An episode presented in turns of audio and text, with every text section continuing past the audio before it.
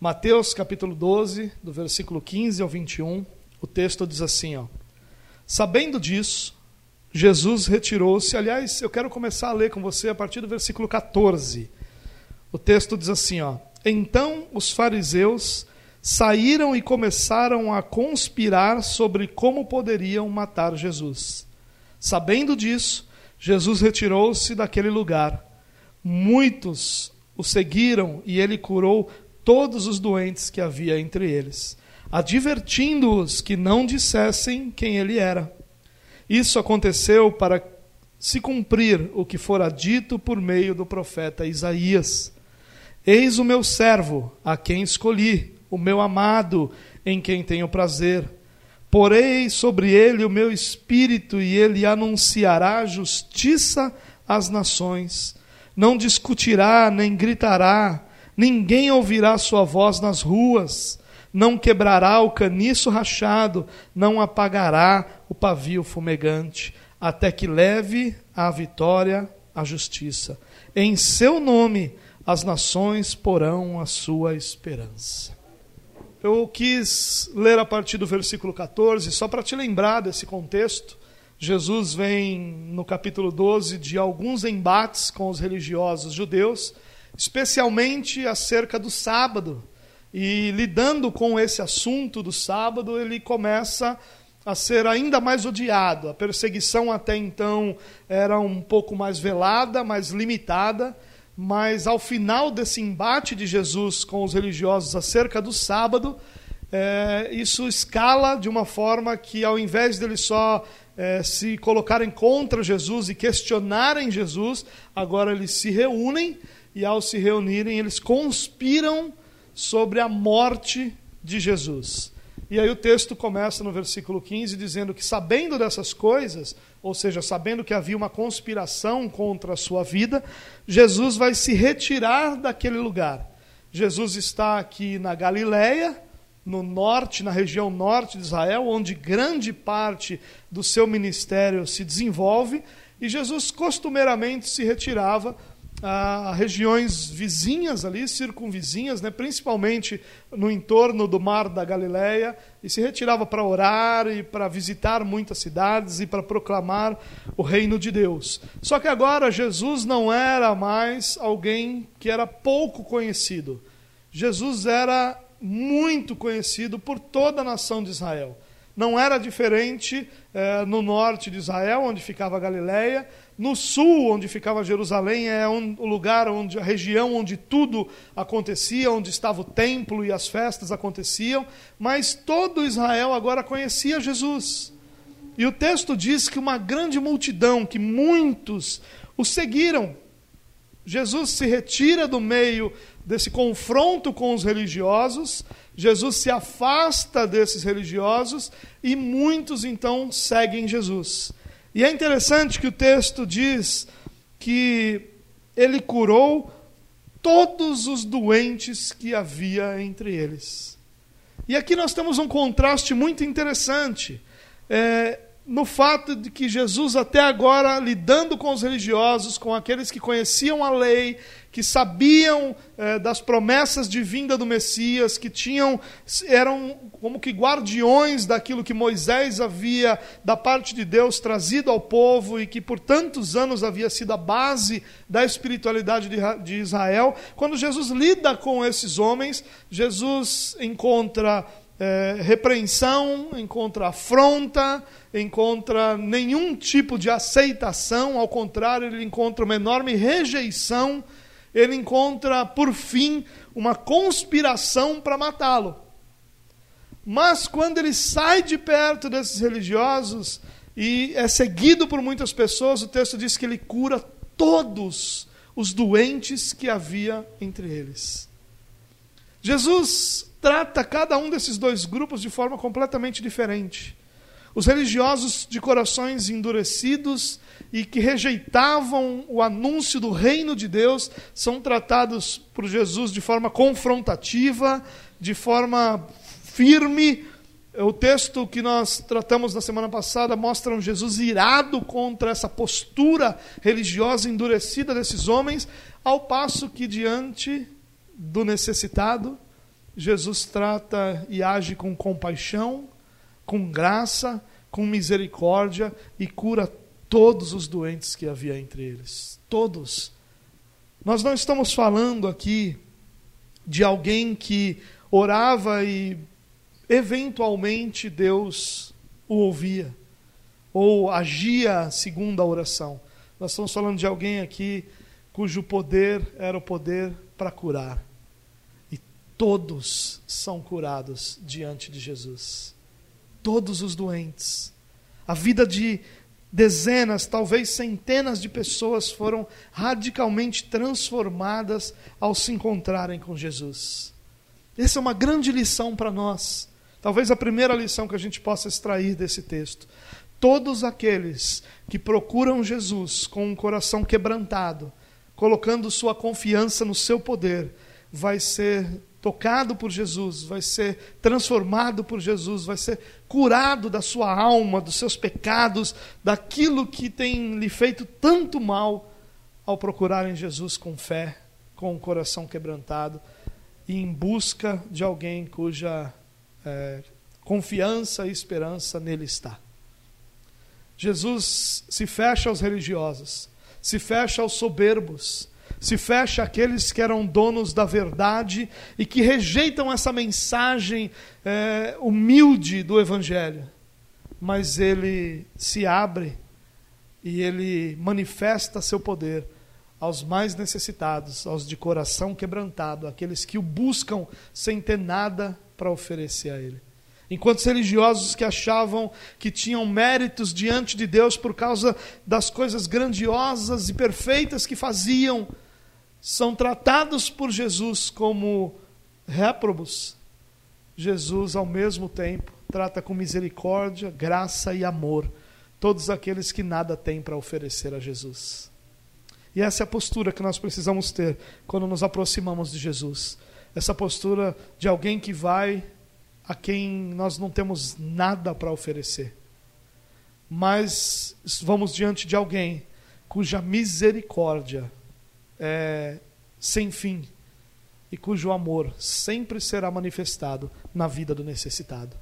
Esse é o nosso Senhor. Nosso Senhor que tão duro foi com os religiosos, era tão misericordioso e compassivo com os necessitados. Movido de compaixão, ele toca a vida de todos os doentes que estavam no meio desse povo. Mas Jesus adverte cada um deles para que não anunciassem quem ele era. Porque essas pessoas não tinham somente suas doenças tratadas. Essas pessoas eram confrontadas com a verdade de que estavam diante do seu Salvador. Porque nunca tinha existido alguém que tinha essa capacidade, esse poder para curar até então. Nunca existiu depois dele alguém com esse mesmo poder para curar. E as profecias que anunciavam a vinda do Salvador, anunciavam também que esse Salvador teria poder sobre a vida e sobre a morte, traria cura às nações. E quando esses homens então são indiscriminadamente curados por Jesus, eles percebem que diante deles está o Salvador que havia sido anunciado, o Salvador que havia sido prometido como aquele que curaria as feridas do povo de Deus. E quando eles estão então diante de Jesus, eles percebem: nós não estamos diante de um profeta ou de um curandeiro, nós estamos diante do nosso Salvador. E aquilo que começava com uma cura física, progredia para a compreensão de quem Jesus era e a rendição do seu coração ao Salvador que estava diante deles. E Jesus então dizia para eles: Olha, não anunciem isso. Por que, que Jesus fazia isso? É claro que o nosso tempo é completamente diferente. Nós somos é, exortados, ordenados a proclamar. Mas Jesus dizia para esses homens: não proclamem, não anunciem que eu sou esse Salvador. Porque o que Jesus estava fazendo aqui era evitar deliberadamente um confronto que acabaria na morte dele, até que o tempo chegasse. Jesus faz isso para que aquilo que era o seu ministério pudesse se completar e aí então ele pudesse enfrentar a cruz em nosso lugar.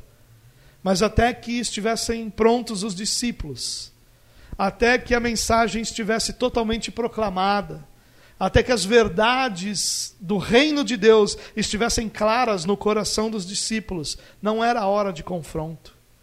Não era hora. Aqui nós ainda não chegamos no Sermão da Montanha, nós ainda não chegamos, não chegamos em outros sermões que Jesus vai proclamar ao longo do seu ministério, anunciando o reino de Deus, anunciando eh, a estrutura, a solidez, a base, a verdade do reino de Deus. Então não era momento de confronto ainda, porque Jesus já sabia que esses homens estavam em busca de matá-lo. Ele dizia: Não anunciem quem eu sou.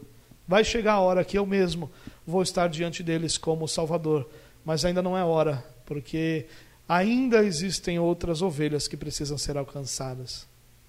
Coisa fantástica, né?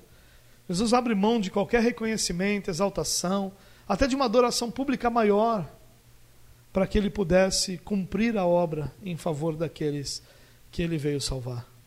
Isso é algo muito belo para a gente prestar atenção de quanta coisa Jesus abre mão para que o reino de Deus pudesse ser proclamado.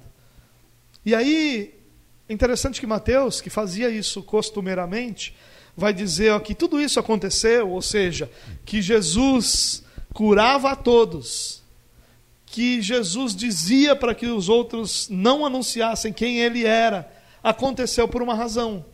Não foi à toa, mas aconteceu de forma que se cumprisse o que Isaías predisse. E aí ele vai fazer uma citação de Isaías, capítulo 42, os primeiros quatro versículos. E ele vai dizer assim: olha que interessante o que Mateus diz, citando Isaías: Eis o meu servo a quem escolhi, o meu amado em quem eu tenho prazer.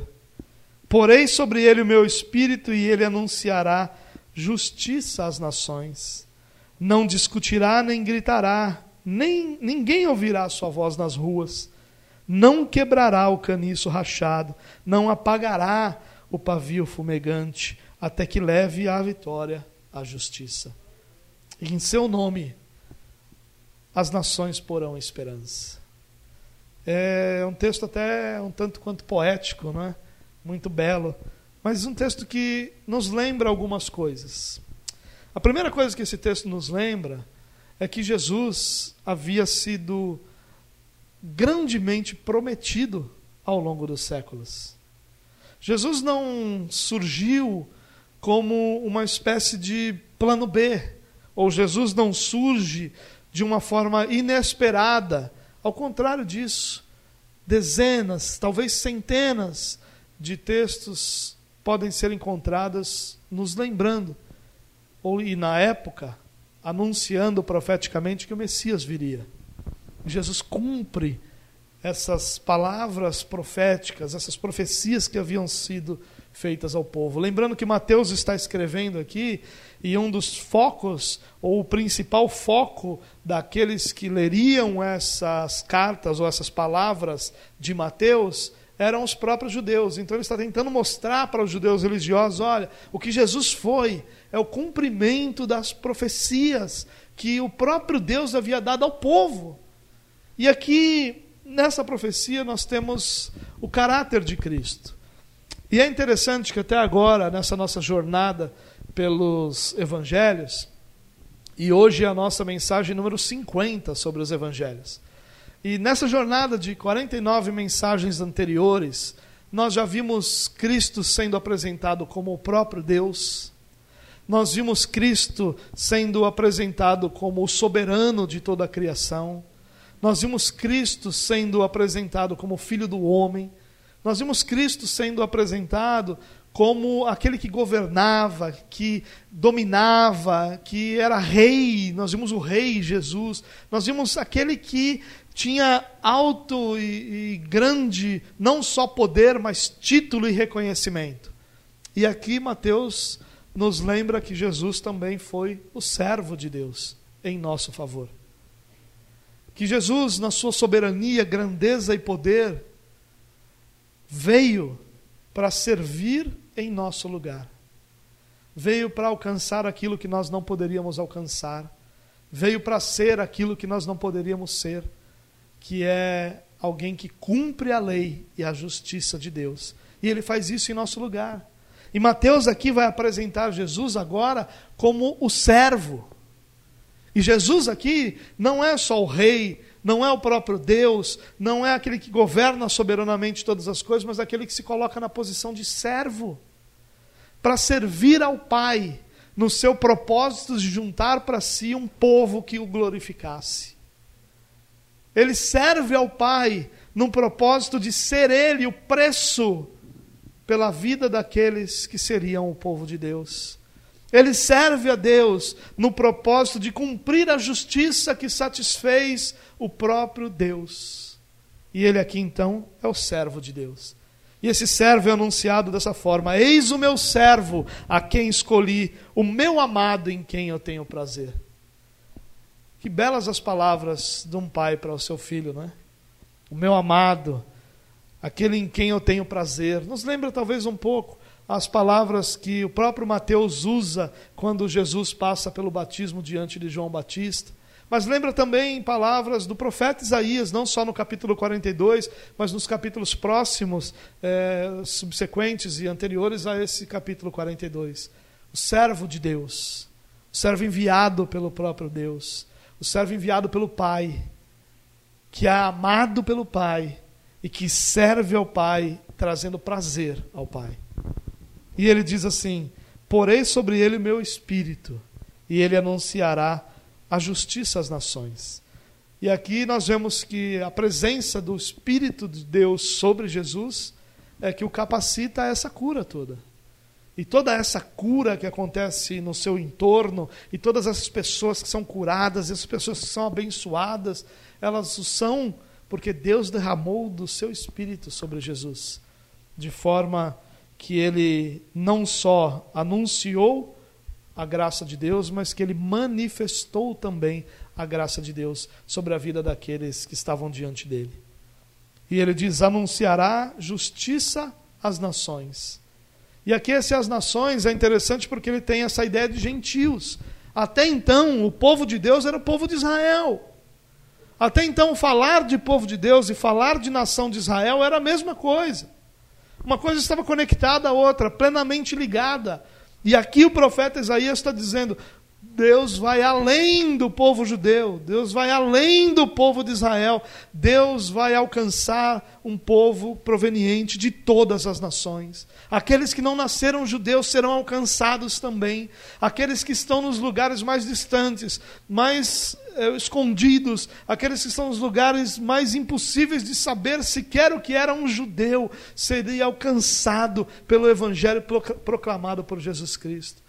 Essa mensagem iria alcançar todas as nações, é o que o profeta Isaías está dizendo. E é isso que Jesus está fazendo. Ele está dizendo: vocês religiosos não compreenderam nada, vocês deturparam a verdade, vocês transformaram a lei num fardo, e aquilo que deveria glorificar a Deus está glorificando somente a vocês, aquilo que deveria demonstrar tamanha graça e bondade de Deus em suportá-los está sendo transformado em méritos para vocês, e vocês estão sendo reconhecidos pela grandeza que não existe em vocês, mas Deus não vai permitir que somente vocês monopolizem essa graça, Ele vai expandir, espalhar, e essa graça vai ser anunciada em todas as nações. Essa é a beleza da nova aliança. E o texto diz: não discutirá, nem gritará, ninguém ouvirá a sua voz nas ruas.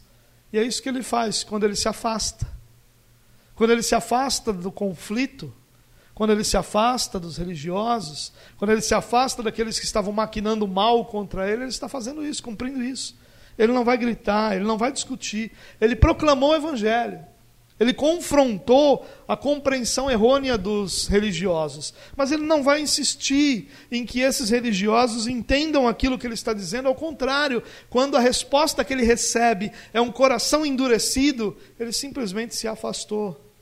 E não vai discutir, não vai gritar, ninguém vai ouvir ele proclamando, gritando nas ruas. Mas a grande beleza desse texto de Isaías também está no versículo 20, onde ele diz: Não quebrará o caniço rachado, não apagará o pavio fumegante, até que leve à vitória a justiça. E aqui há algo muito, de muita esperança para nós, irmãos. Nós temos uma, por uma compreensão talvez de uma tradição religiosa, nós temos às vezes a percepção de um Deus que abandona aqueles que não vão bem. E talvez muitos de nós já tenhamos tido a seguinte experiência. No meio de uma crise nossa, e quando eu falo de crise, é algum pecado que a gente cometeu, é, ou alguma realidade que a gente está vivendo, de repente, é, por alguma razão eu não tenho orado, eu não tenho lido as Escrituras, ou por alguma razão eu fiz algo é, é que eu sei que ofendeu a santidade de Deus e que de forma pecaminosa é muito ruim para mim, aí eu não tenho coragem de orar. Porque eu olho para Deus e digo: como é que eu posso me aproximar de um Deus santo como esse? Como é que eu posso ter coragem, a pachorra de olhar para Deus e dizer: Senhor, me ajuda? Eu acabei de pisar na bola, eu acabei de errar, eu acabei de fazer o que não deveria, eu não estou levando a sério algumas coisas. Como é que eu vou olhar para Deus e dizer: Senhor, me abençoe? E a nossa experiência é, na prática, muitas vezes, que essa graça de Deus não é tão graça assim. Porque um mínimo de merecimento para ouvir, para ser ouvido por Deus, a gente precisa. E nós estamos errados nisso. O que esse texto está dizendo é que mesmo que o caniço esteja rachado, não sirva mais para nada, e que vai possivelmente ser lançado fora, Deus não vai quebrá-lo. Deus não vai terminar de destruir o abatido. Deus não vai eliminar o abatido do seu meio. O pavio que está ali, o fogo no pavio que está ali lutando e que é, produz mais fumaça do que o próprio fogo, não vai ser apagado pelo Senhor definitivamente. Ao contrário, o Senhor terá misericórdia do fraco, do oprimido, daquele que não consegue levar sua espiritualidade como o seu coração desejava e como as Escrituras ensinam. O Senhor terá misericórdia de nós e no meio das nossas fraquezas.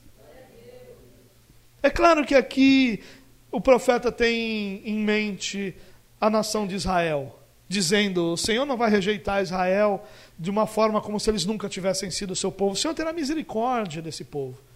E Paulo, falando aos Romanos, ele vai dizer isso depois, né, que Deus vai é, é, trazer Israel à sua consciência de que Jesus era o Messias. Não vai ser abandonado. Mas esse mesmo texto que na, na, na, mente do profeta Isaías e que nas palavras do profeta Isaías tem um, uma direção clara com relação a Israel, também tem uma direção mais ampla para com o povo de Deus. E é para nós razão de esperança no meio das nossas crises de fé, nós não seremos jogados fora pelo Senhor. No meio das nossas dificuldades, quando nós formos o caniço rachado, quando nós somos esse pavio que está ali, apaga, não apaga, e que quando se vê, mal se vê o fogo produzido por aquele pavio, ele não será apagado pelo Senhor. O Senhor terá misericórdia do abatido, do fraco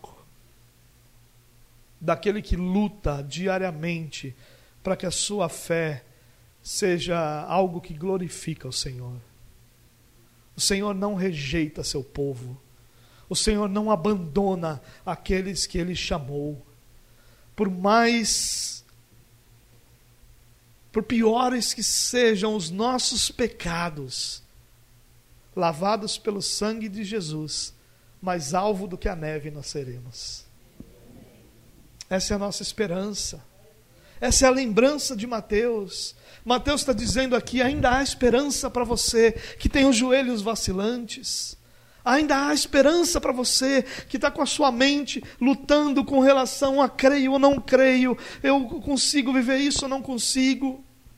Para você que tem andado com o coração angustiado, de eu gostaria muito de servir ao Senhor com alegria, eu gostaria muito de obedecer ao Senhor, mas todas as vezes em que eu tento isso, alguma coisa acontece, eu fraquejo, e alguma coisa que desonra ao Senhor é produzido por mim, e não há esperança para mim. Ah! Porque o Senhor não apagará o pavio fumegante. O Senhor não vai quebrar o caniço rachado mas ao contrário disso, o Senhor vai trazer a justiça, vai conduzir a justiça para a vitória. O que vai prevalecer ao final de todas as coisas é a justiça, que para nós nada mais é do que a vontade de Deus aplicada. Isso é justiça. Nós só vemos justiça quando nós vemos a vontade de Deus realizada. Ali há algo justo. Quando a vontade é humana, por mais bem intencionada que ela seja, ela é injusta. Mas quando nós vemos a vontade de Deus aplicada, realizada, nós estamos diante de nós, temos diante de nós a justiça. E é isso que Deus vai fazer. Ele vai cumprir a sua vontade em nós. Mesmo que hoje você olhe para você mesmo e só veja um caniço rachado. Mesmo que você olhe para você e ao invés daquela chama que um dia teu coração teve pela glória de Deus, você seja como um pavio fumegante. Está ali quase apagando. O Senhor não vai abandonar você. O Senhor não abandona os seus. O Senhor há de cumprir cada um dos propósitos que Ele tem para a vida do seu povo. E Ele vai fazer o seu povo viver a glória dele. E essa é a nossa esperança. A nossa esperança está em que, ao contrário dos religiosos, nós não dependemos da nossa justiça para sermos aceitos. Mas, em oposição a isso, nós somos aceitos pela justiça de Cristo. A obra de Cristo apresentada diante de Deus satisfaz a justiça do Senhor, de forma que nada mais é necessário ser feito para que nós possamos estar diante de Deus. Cristo é suficiente. Por isso que ele declara: está consumado. Agora não precisa mais nada para que o povo de Deus esteja diante de Deus. Nós precisamos dessa esperança, irmãos. Porque em meio às nossas lutas, nós fraquejamos. Por mais que a gente tente, quantas vezes nós já tentamos iniciar uma vida espiritual diferente da que nós temos. Quantas vezes você já tentou começar a ler a Bíblia e diz, agora eu vou ler ela inteira? Quantas vezes você já começou a tentar assistir o devocional que nós temos na nossa página, no nosso grupo todos os dias, diz, não, agora eu vou todo dia.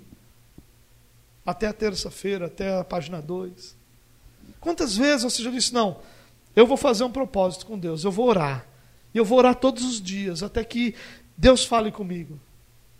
E isso não dura. Porque nós somos incapazes de, por nossa própria força, alcançarmos as realidades espirituais que são ideais para nós. Por isso que a nossa dependência está na presença do Espírito Santo sobre a nossa vida. É Ele que nos capacitará a fazer a vontade de Deus. A nossa esperança não está em que nós somos caniços fortes, árvores frondosas. A nossa esperança está em que, mesmo como caniços rachados, nós estamos diante do nosso Deus poderoso. Mesmo que o nosso o, que sejamos nós não pavios que iluminem todo o ambiente, mas pavios fumegantes que mal iluminam, que estão ali entre o apagar e o iluminar, e com pouquíssima iluminação, e nós dizemos, nós não iluminamos o ambiente. Ainda assim, nós seremos guardados pelo Senhor. Ainda assim, o Senhor permanecerá cuidando de cada um de nós. E o profeta Isaías termina dizendo assim: em seu nome, aliás, Mateus citando Isaías, e lembre-se que grande parte das citações do Antigo Testamento no Novo vão ter uma contextualização dessa profecia. Se você ler Isaías 42, versículo 1 a 4, você vai perceber que não é literal aquilo que está nos dois textos, mas há uma contextualização do que Mateus faz. Mas ele termina dizendo assim: em seu nome as nações porão sua esperança. E o que o profeta está dizendo é: ele virá. Ele não vai brigar, ele não vai discutir, ele não vai destruir os religiosos arrogantes, que também fazem parte desses caniços quebrados, desses pavios fumegantes. Mas ao final de todas essas coisas, depois do seu sofrimento, da sua luta, da sua dor, como servo sofredor, todas as nações colocarão nele a sua esperança. A mensagem vai sobreviver. A pessoa não sobreviveu, ela foi morta na cruz. Ressuscitou, assumiu novamente sua forma plena de Deus soberano sobre todas as coisas, mas a sua mensagem alcançou as nações. E as nações colocarão nele, porão nele a sua esperança. E o que nós podemos ter certeza, irmãos, é que essa mensagem vai continuar sendo proclamada. E pela graça de Deus, dirigido pelo, pela ação do Espírito Santo, as pessoas de todas as nações serão conduzidas a colocar somente nele a sua esperança. E é isso que nós temos feito. Nós não somos judeus de nascimento, ou nem todos somos. Nós não nascemos em Israel, nenhum de nós. Nós somos as nações. E é nele que está a nossa esperança. E se a nossa esperança está nele, aquilo que o profeta Isaías anunciou se cumpriu. Porque as nações colocariam nele a sua esperança. Se nós estamos colocando nele a nossa esperança, nós estamos vivendo exatamente aquilo que o profeta Isaías anunciou. Ou seja, Deus cumpriu em nós o que ele prometeu cumprir. Isso também deveria nos motivar a continuar confiando no fato de que ele vai cumprir todas as outras coisas que foram prometidas e nós podemos ter a certeza de uma eternidade plena diante daquele que é o nosso Salvador. Eu quero terminar te lembrando só duas coisas como aplicações. A primeira é quão vil, perverso e mau o coração humano pode ser. Eles estavam diante de Jesus. Eles ouviram uma mensagem proclamada por Jesus. Eles viram Jesus curar. No texto anterior a esse, Jesus cura o homem com uma mão atrofiada na sinagoga, no meio de todos os religiosos. E qual é a resposta desses homens a isso? Eles se unem para orquestrar o assassinato de Jesus. Dessa forma, um coração pode ser vil e mau. Sabe, irmãos, nós temos duas formas de olhar para essa verdade aqui. A primeira é o seguinte: nós podemos dizer: Jesus pregou e fracassou na capacidade que ele tinha de convencer aquele povo. Porque se ele está pregando e o povo não está ouvindo e não está aceitando, Jesus está fracassando na sua mensagem. Porque se você dissesse, não, eles ouviram, mas não quiseram. Peraí, será que Jesus tinha uma mensagem tão rasa, tão sem argumentos, tão sem embasamento? Será que aqueles milagres eram coisas tão pequenas tão sem, sem significado a ponto de não impactar ninguém? Você realmente crê que Jesus fracassa na sua tentativa de converter aqueles homens? Outra coisa que você pode, outra forma que você pode entender, que deveria ser a forma como nós entendemos, é que esses homens, como qualquer ser humano natural, são incapazes de compreender essa mensagem se o Espírito Santo de Deus não os capacitarem a essa compreensão.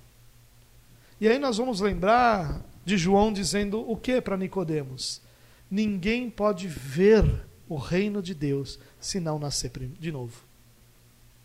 É isso que está acontecendo aqui.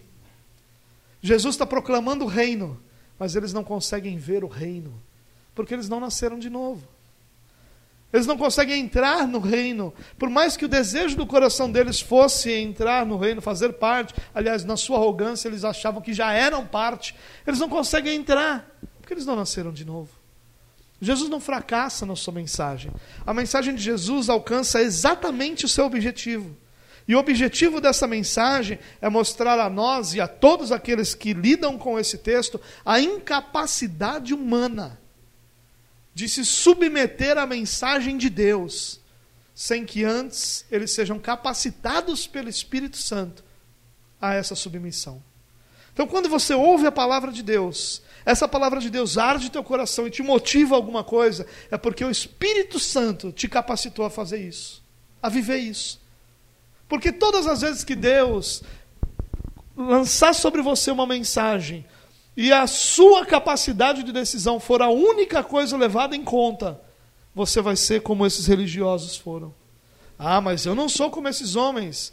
Nós não somos, porque nós já fomos alcançados.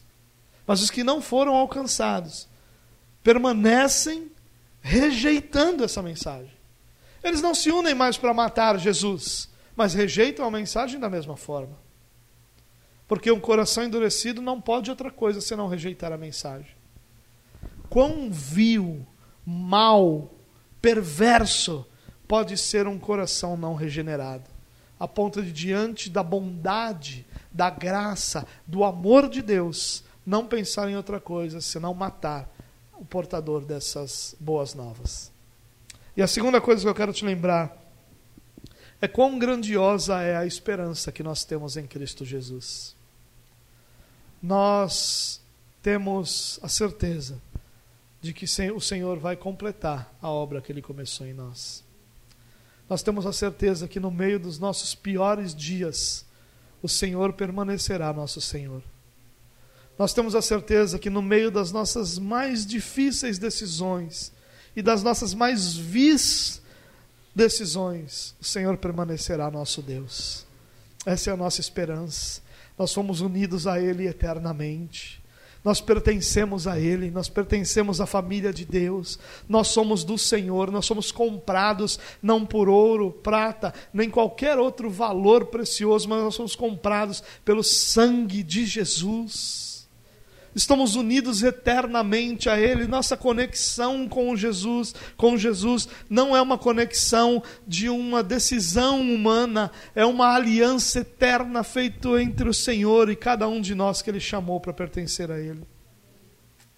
Isso não nos motiva a pecar, nem a levar nossa vida de uma forma leviana. Ao contrário, essa é a nossa motivação para que nós alcancemos toda a santidade que pode ser alcançada. Mas essa também, é esse também é o nosso consolo nos momentos mais difíceis e sombrios da nossa vida. Quando, naqueles dias em que todas as nossas decisões parecem ofender a santidade de Deus, em que o nosso desejo é desistir, em que o nosso prazer se volta para algum pecado, nesses dias nós podemos ter a certeza que o Senhor também está conosco e que o Espírito Santo de Deus nos conduzirá ao arrependimento. E diante desse arrependimento, Deus será glorificado. E nós permanecemos filhos de Deus. Essa é a nossa esperança. Ah, quão miserável seria a nossa vida se a nossa esperança estivesse na nossa capacidade de acertar sempre. Quão miserável seria a nossa espiritualidade se nós confiássemos na nossa capacidade de obedecer a Deus, sabe o que nós nos tornaríamos? Nós nos tornaríamos esses religiosos. Esses religiosos, ao abraçarem a ideia, ao comprarem a ideia de que eles eram capazes de obedecer a Deus sem ser antes capacitados pelo Espírito Santo, eles vão produzindo o efeito da santidade mas apenas exteriormente. E Jesus, quando vai lidar com esses homens, ele vai chamá-los de sepulcros caiados, dizendo a esses homens: quem olha para vocês vê beleza, vê santidade, vê perfeição nas suas ações, e louvam a vocês por isso, e os exaltam por isso. E dizem para os outros que vocês são modelos e referências. Isso é o que Jesus está dizendo para os judeus. Mas quem olha para o coração de vocês, como eu posso olhar, Jesus está dizendo para os religiosos, sabe que lá dentro é um túmulo, só tem morte. Esse é o fim de todos aqueles que, ao invés de colocar a sua esperança na graça de Deus, colocam a sua esperança na sua capacidade de obedecer plenamente a Deus. Mas que gloriosa esperança tem aqueles que sabem que o Senhor não quebrará o caniço rachado não apagará o pavio fumegante. Mas antes disso, ele vai manter o caniço rachado, o pavio fumegante, até que ele leve a justiça até a vitória. Com grande esperança nós temos em Cristo Jesus, o nosso redentor. A nossa salvação não é vã, não é superficial, não é fraca ao ponto de se deteriorar, não é limitada ao ponto de não alcançar os nossos pecados, ao contrário disso, a nossa salvação é tão plena e completa que o nosso coração deveria se encher de esperança para os momentos em que nós obedecemos, nós podermos louvar ao Senhor pela capacidade de obedecermos. E no momento em que nós fraquejamos e falhamos e pecamos, nós podemos buscar no Senhor com a confiança de que Ele não apagará o pavio fumegante. Louvado seja Deus que tem nos sustentado. O resumo de tudo isso que Isaías está dizendo é: Deus vai te sustentar até que você alcance uma espiritualidade, uma maturidade, um relacionamento com Deus que leve você a uma vida que glorifique plenamente a Deus. Mas até lá, até que você alcance esse conhecimento, essa espiritualidade, essa piedade, o Senhor vai sustentar você em cada tropeço que você der, em cada vacilo que você der, em cada pecado que você cometeu. O Senhor estará lá com a mão direita te sustentando para que você continue na caminhada. Ah, que grande esperança nós temos, irmãos. Enquanto as pessoas não têm esperança sobre o dia de amanhã, enquanto as pessoas não sabem o que será do seu futuro, nós temos a certeza de que, independente do que aconteça amanhã, o Senhor estará conosco.